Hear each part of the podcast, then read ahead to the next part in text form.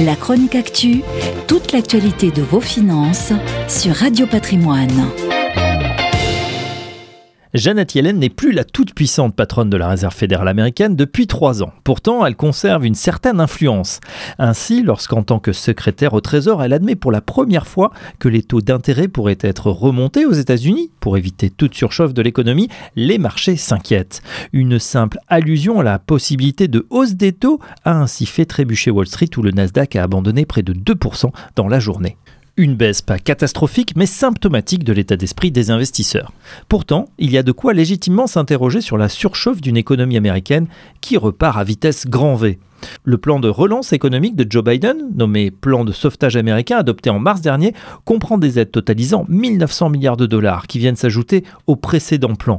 Au total, ce sont près de 6 000 milliards de dollars qui vont être injectés dans l'économie américaine. Ces montants astronomiques, visant d'une part à relancer l'économie américaine post-pandémie et à creuser l'écart avec la Chine, ne vont-ils pas provoquer une montée de l'inflation? Dans une interview à Handelsblatt, l'ancien chef économiste du FMI, Olivier Blanchard, a lui aussi fait part de ses craintes, estimant que le plan de relance américain est bien plus important que nécessaire et qu'il pourrait réveiller le monstre de l'inflation. En cas de poussée inflationniste avérée, la Fed, banque centrale américaine, a cependant un certain nombre d'options. Stopper ses rachats d'actifs, mais surtout relever ses taux directeurs actuellement quasi nuls. En clair, en renchérissant le coût de l'argent, elle freinerait la consommation qui représente à elle seule les deux tiers du PIB américain. De son côté, euh, Jérôme Powell, l'actuel directeur de la Fed, admet qu'on pourrait assister à une hausse des prix, mais pas à l'inflation galopante et hors de contrôle qu'avait connu le pays dans les années 70 après le choc pétrolier. Son objectif est maintenu, faire baisser le chômage et atteindre le plein emploi.